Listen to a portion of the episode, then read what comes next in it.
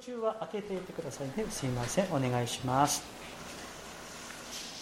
さあ今日もあの皆さんの信仰とまた健康が、えー、守られてこのように大勢の方々が共にね礼拝できますことを本当に、えー、神様に感謝いたします。今イエス様の例え話私たちへの問いかけのシリーズのメッセージをさせていただいております。今日はその9回目でタイトルは「招待される者は多いが選ばれる者は少ない」「招待される者は多いが選ばれる者は少ない」という題であります。皆さんあの実は招待されていなかったのに、えー、知らずにそのパーティーとかに参加されたことありますか？皆さん。私夫婦ありますよ。日本に来てですね、まあ、日本と韓国の結婚式の文化がだいぶ違いまして、えー、同じ教会のメンバーで CS の先生をしていた方の娘さんか息子さんの結婚式のねそのお知らせが週報に載ってですね、まあ、当然ですねあの行かなくちゃと思ってですね、えー、夫婦一生懸命あの場所を探してですねちょっと迷って遅れて結婚式場に入ったらですね、えー、知識の先生はその教会のね福岡教会の先生で他は教会の信徒さんは誰もいないんですよ。まあまあ、あの新郎新婦の友人それから親戚だけであの実は教会の信徒さんはいわゆる招かれていなかったみたいなね家族式みたいな結婚式だったんですよ。でもそれが私の記憶では州法には書いてなかったので当たり前のようにね韓国で韓国を持って当たり前に行こうと思ってですね行かなくちゃ思って2人であの多分5月かちょっと暑い時期でしたけれど一生懸命に行ったらですねあのしかもあの空いている席もなくてですね 適当に座っていてそれでなんか雰囲気がおかしいな教会の信徒さんは誰もいないしいやちょっと なんだろうこの雰囲気はと思ってですねね後から後からあの聞いたらあのいわゆるまああの知人友人の家族みたいなだけの式だったのであ実は、えー、招待されていないのに勝手に参加してしまった結婚式の、ね、最初のそのあの記憶があるんです。今日のイエス様のお話は逆なんですね。みんなに参加して来てください来てくださいとね招いて招いていたんだけれども最初はね誰も来なかったという話になります。今日のお話もですね先週の21章のこの続きなんですね実は。そしてイエス様はまず同じ対象に対して話をされたわけなんです。いわゆるユダヤ人たちあるいはパリサイ人たちあるいは立法学者たちに対してイエス様がもう一度例えを持って話されたということになります。よく見るとですねイエス様にもしつこいところがあるんだなと思うんですね。まあ1回2回言ってですね話をして例えばこのユダヤ人とかパリサイ人そんな彼らがですねわからない。そしたらイエス様ももう諦めようやめようとね。我々人間だったらですね何度言っても相手がわからない聞いてくれない。そしたらまあ大体、まあ、あの人はもうねもう諦めようみたいにですねそう思うんですけれどもイエス様は実はイエス様の側からは諦めなかったんです彼らに対してですね聞いてほしい分かってほしい気づいてほしい悟ってほしい。そして罪を悔い改めてほしい。そのためにですね時には辛辣に時には例えを持って話されたわけなんです。だからですねあの福音書読まれた方はお気づきだと思いますけれどもマタイの福音書の例えば13章9節をちょっと皆さん開きましょうか。マタイの福音書13章の9節。そこにイエス様がよく例え話とか何かのお話をした後にねこう慣用のようによく言われる言葉がありますね。それが耳のあるものは聞きなさいという話なんですね。耳のあるものは聞きなさい。さあ今日の御言葉に戻りましてどういう意味ですか？私みんな耳ありますよ、ね、耳持ってますよ。これは体のこの肉体の耳じゃないんですよね。あなた方は体の耳があるならば心の耳も開けて私の話を聞きなさいと、ね、そういうメッセージではないでしょうか。私たちもみんな同じく耳を持っています。2つ持っています。しかしね心の耳が開かれているかどうかの問題があるかと思うんですね。でその耳で神のメッセージを聞いてよく気づいてよく悟る人がいる一方でそうでない人もいるんだなと思います。だから願わくは私たちみんな主のメッセージをサインをお話をよく聞いてよく悟るものでありたいと思います。さあ今日のお話はですねこの例え話はある王様がいました。そのね、えー、王子のためにですね宴会を披露宴を開いてですね多くの人々を招待したんですよ。そしたら人々はですね商売に行ったり畑に行ったりですね、えー、したわけなんですそしたらねこの王様はそしたら町に行ってもうみんなね招いて誰でもいいんだからね、うん、みんな招待して連れてきてくださいと。それで客でいっぱいになったんですね、うん、そんな話になります。さあこの例えは実は分かりやすいと思うんですね。ここでの王様は神様のことですね。それから王子はイエス様です。この披露宴は結婚の披露宴は三国での宴会。そのパーティーなんですね。そこに人々を招待したわけですけれども最初に招待された人々はいわゆるユダヤ人たちイスラエル人です。ね確かにイエス様はね日本とかアメリカでお生まれになったのではなくイスラエルでお生まれになったんですね。そしてそのもう遡っていってアブラハムから始まって神様は多くの預言者を通してイエス様を通して彼らを一番最初に神の御国に救いに彼らを招待したわけなんです。だから一番最初に招待された特権に預かった人々はユダヤ人でイスラエル人だったわけなんです。ところがどうでしょうか？彼らはそんな御国のね救いに宴会にね招かれたんだけれども彼らはどうですか皆さん？今日の五節をご覧ください。五節を見るとですねところが彼らは気にもかけずあるものは畑に別のものは商売に出ていったとあるんです。もう気にかけない関心がなかったんですね、うん、見向きもしてくれなかった。いわゆる王様の招待を断ったということになります。しかもですね断るだけではなくですね、ね 彼らはそれをもう完全に無視してしまったわけ。ですこれはですね旧約時代の話になります。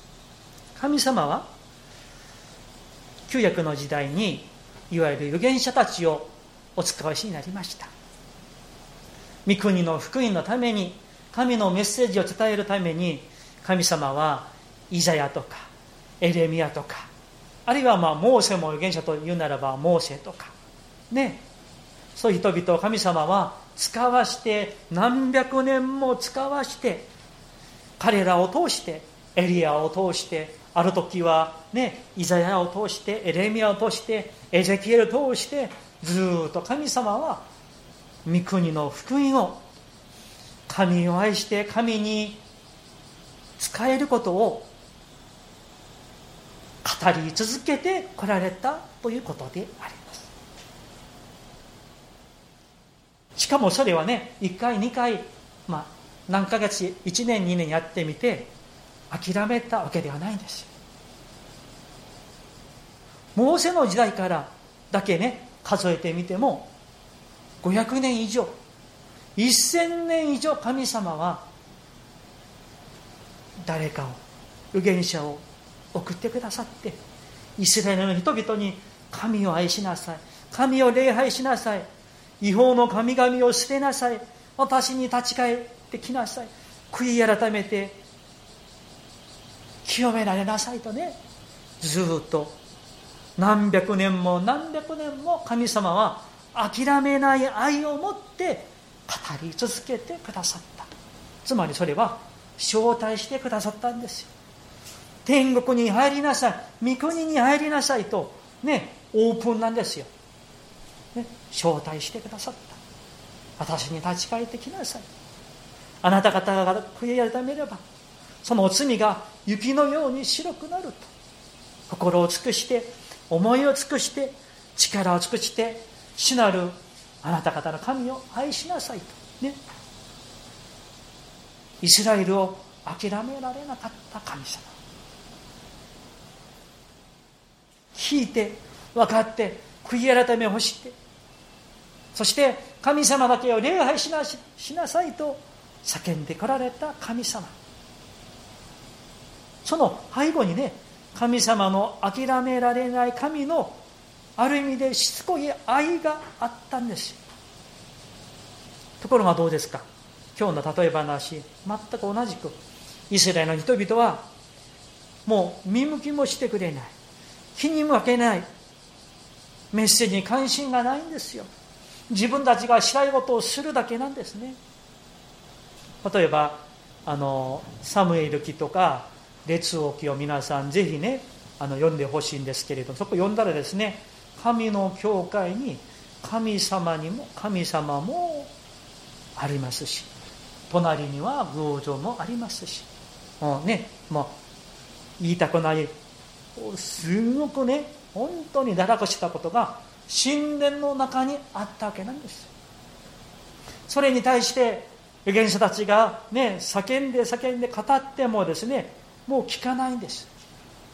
あのね皆さんよく有名な話あるでしょう、えー、エリアの話ね、うん、その当時の王様がアハブという王様です。奥さんはイゼベルなんですね。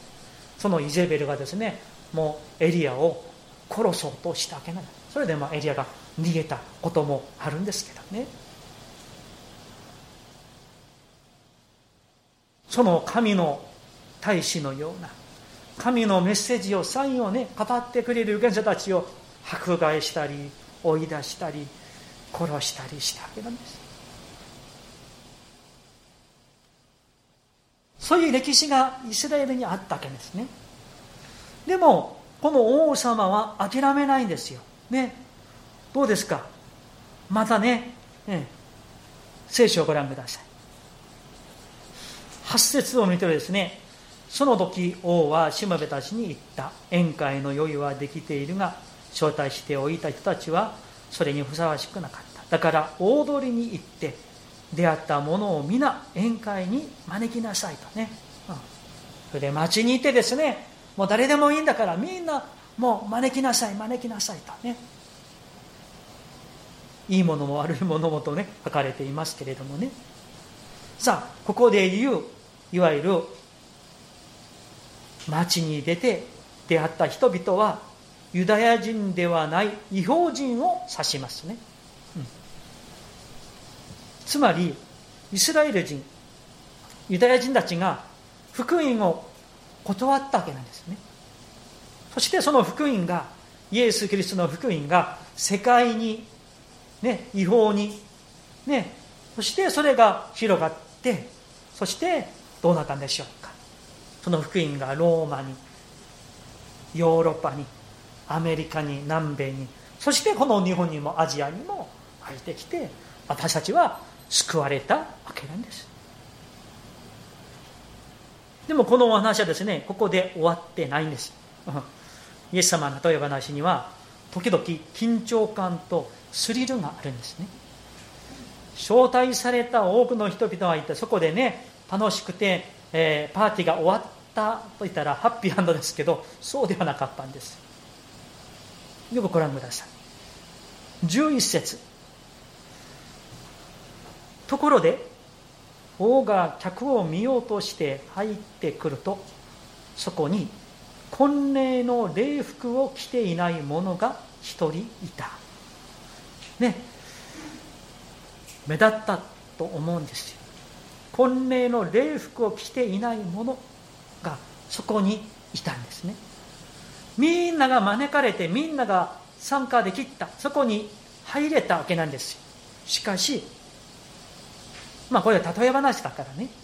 婚礼の礼服を着ていない人がいた。それで12節そこで王は言った。あなたはどうして礼服を着ないで ここに入ってきたのですか？しかし彼は黙っていた。そこで王はしもべたちにあれの手足を縛って外の暗闇に放り出せ。そこで泣いて走きりをするのだと14節皆さん一緒に読みましょうか。14節。はい。招待される者は多いが選ばれる者は少ないのです、はい、ここにねいやもう誰でも来ていいよと言ったのに礼服を着ていないだけでね、放り出して追い出すのはこの王様はちょっと変な人だなと思われるかもしれませんけどここではポイントはそこにあるわけじゃないんですね。婚礼の礼服を着ていなかったことなんです。この婚礼の礼服は何でしょう皆さん。これは簡単に申しますと救いの衣義の衣なんですね。この礼服はみんな着なければならない。いやある意味で着替えなければならないんですね。この披露宴に宴会に参加はできるみんな入れる。しかしそこにその宴会を味わって喜べるその、まあ、資格と言いましょうか。それはこの礼服だったということであります。ところがこの人はそれを着てなかった。着替えていなかったということなんです。昔も今もこれからもイエス様はみんなを招いています。福音に招いています。天国への祝福に招いています。私たちは実はみんな招待されました。されています。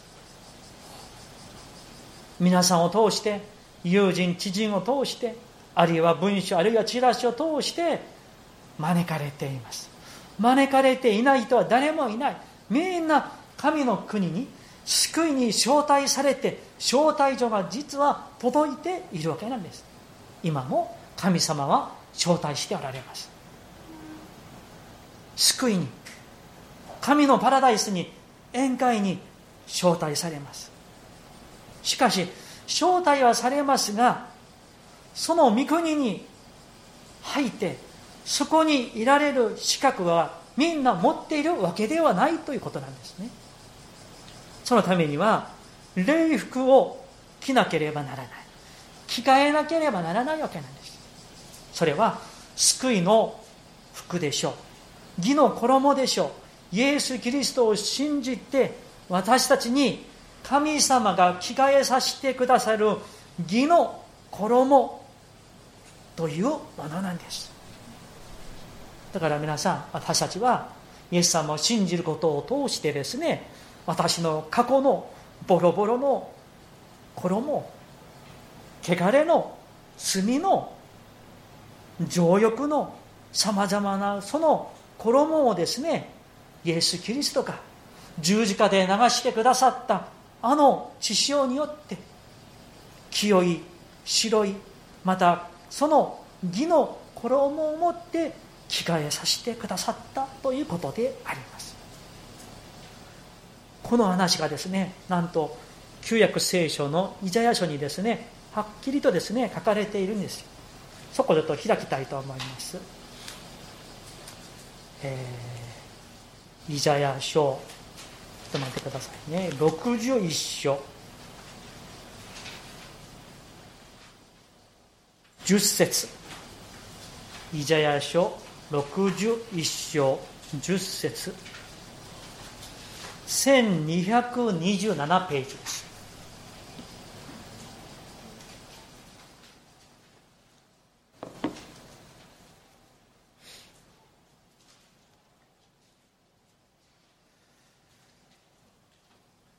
1227ページイザヤ書61章10節。ちょっと長いですけれども皆さん一緒に読みたいと思います。よろしいですか？はい。私は主によって大いに楽しみ私の魂も私の神によって喜ぶ。主が私に救いの衣を着せ正義の街灯をまとわせ花婿のように栄冠をかぶらせ花嫁のように宝玉で飾ってくださるからだ。地が芽を出し園がまかれた種を芽生えさせるように神である主が義と賛美とをすべての国の前に芽生えさせるからだ。アーメン。ここにね明らかにですね書かれているんですね。私は主によって大いに楽しみ私の魂も私の神によって喜ぶ。その次ですね。主が私に何をですか？救いの衣を着せてくださった。ね。これなんですよ。婚礼の礼服はこの救いの衣なんですね。それから正義の街灯は救いの衣とも同じことなんですよ。義の街灯をまとわせてくださった。ね。花婿のように栄冠をかぶらせてくださる。花嫁のように宝玉で飾ってくださるということなんです。ね。それが救われた者にすでになされた神の祝福であります。雨でしょうか皆さん。ね。私たちは自分で自分の過去の汚れの服を罪の服を自分で着替えることはできないものでした。しかし神様は諦めない愛を持ってしつこいほどの愛を持って追っかけてくださって悟らしてくださって気づかしてくださって私たちのね汚い服を全部ね脱がしてそして義の衣十字架の衣正義の街灯でね機会をさせてくださった。そしてあれらを抱きしめてあなたは私の愛する子私の子供だと神のことしてくださった。んです。それがイエスをキリストとして信じる者にすでになされたこと成就されている恵みで祝で祝福であることを皆さん信じていてください。だからねこの今日の例え話にあのパリサイ人のような宗教家たちあるいは私はアブラムの子孫だとねもう誇っているユダヤ人たち。彼は確かに伝統的に詳しくて知識は持っていてね慣れていたでしょうけれどもこのように婚礼の礼服を着ていなかった。救いの衣で着な着替えていなかったということなんです。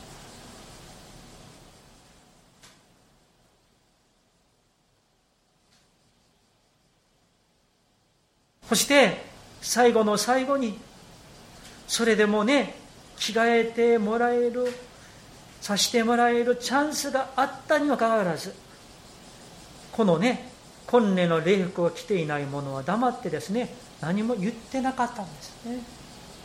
その結果はどうですか？悲しくも追い出されてしまった。そしてイエス様は大事なポイントを話されました。招待される者は多いが選ばれる者は少ない冒頭に申しましたようにこの例え話を読みながら私たちは改めて分かる大事な真理が一つあります。それは諦められないイエス様の愛です。何の話でしょう？イエス様はこのようなパリサイ人たちも立法学者たちもサドカイ人たちもあるいはねもう気にもかけてくれないユダヤ人たちも彼らもね悔い改めて罪の衣を拭い去って義の衣に着替えて救われることを主は望んでおられた。だからねイエス様はもう福音書を読んだらですねもう彼らのことを諦められなかったんです。例え話で話された。直接に話された。諦められなかったということなんです。私たちはですねちょっと気まずい人ねじれたねあのプライドを持っている人なんかややこしい人との関係をですね持つこと諦めるんですね、まあ、あの人も話さなければよかろうとね、うん、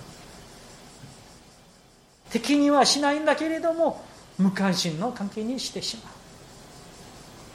そうしてしまうね我々のこの罪深さが我々にあるんです。避けるんですね、うん、あるいはもっともう敵対するか。でもねイエス様はこの聞いてもくれない。気に分けてくれない。無視される。こんなねパリサイ人ユダヤ人たち立法学者たちをイエス様は最後の最後まで諦められなかったんですよ。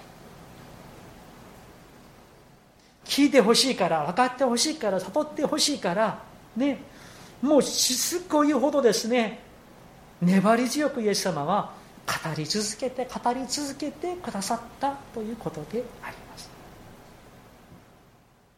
時には例えを持って話されたどういう意味でしょうか？イエス様は彼らが悔い改めることを願っておられたわけなんです。自分たちの罪に対して悟ることを主は望んでおられた。罪の衣を拭い去って義の衣に救いの衣に着替えることを願っておられた。御国の王子であるイエス・キリストをね救い主として受け入れることを主は望んでおられた。ね。だからイエス様は語り続けてくださった。その後にもイエス様が昇天された後にもどうですか？ペテロを通してヨハネを通してあるいは使徒パウロを通してですね語り続けてくださった。時にはとてもねもうパプテスもヨハネのも言いましたけれどもマムシの子らよとね偽善者たちをですね、うん、もう石に叫んだ方がましだとね、うん、それほどのメッセージがありました。それはイエス様が彼らがもうね嫌だからもう憎んでいったから呪呪うためのメッセージではないんじゃないですか皆さん。彼らも神の民だから。彼らも悔い改めて彼らも本当の御国の民になってほしいからイエス様は諦めずにずっとサインをね イエス様が送ってくださったわけなんです分かってほしい。気づいてほしい。聞いてほしい。耳を開けて聞いてほしいとねイエス様諦めずに語り続けて語り続けてくださいこのこの粘り強さは本当にすごいなと思うんですだからそれがあるから私たちは救われたわけなんです。そうでしょう。いとも簡単に私はポッと救われた人は実は誰もいないんです。クリスチャンホームで生まれた人でさえそうではないんです。私もですね母の信仰のもとに生まれたわけですし母の母体会や教会に通わせてもらったわけですけれども自分が、まあ、自分の、まあ、信仰と言いましょうか。それを持って本当に信仰に入ったのは大学1年1年生2年生の時だったわけなんです。神様は諦められなかったんですね。これが諦めない神の愛なんです。今日も同じなんですね。神様は決して救いを諦めないんです。全ての人が救われて真理を知るようになるのを望んでおられます。どこかで聞いた話なんですか？去年と今年の教会の成功ですよ皆さんちょっと開きましょう。テモテの手紙第一2章4節。新約聖書。テモテの手紙第一2章4節。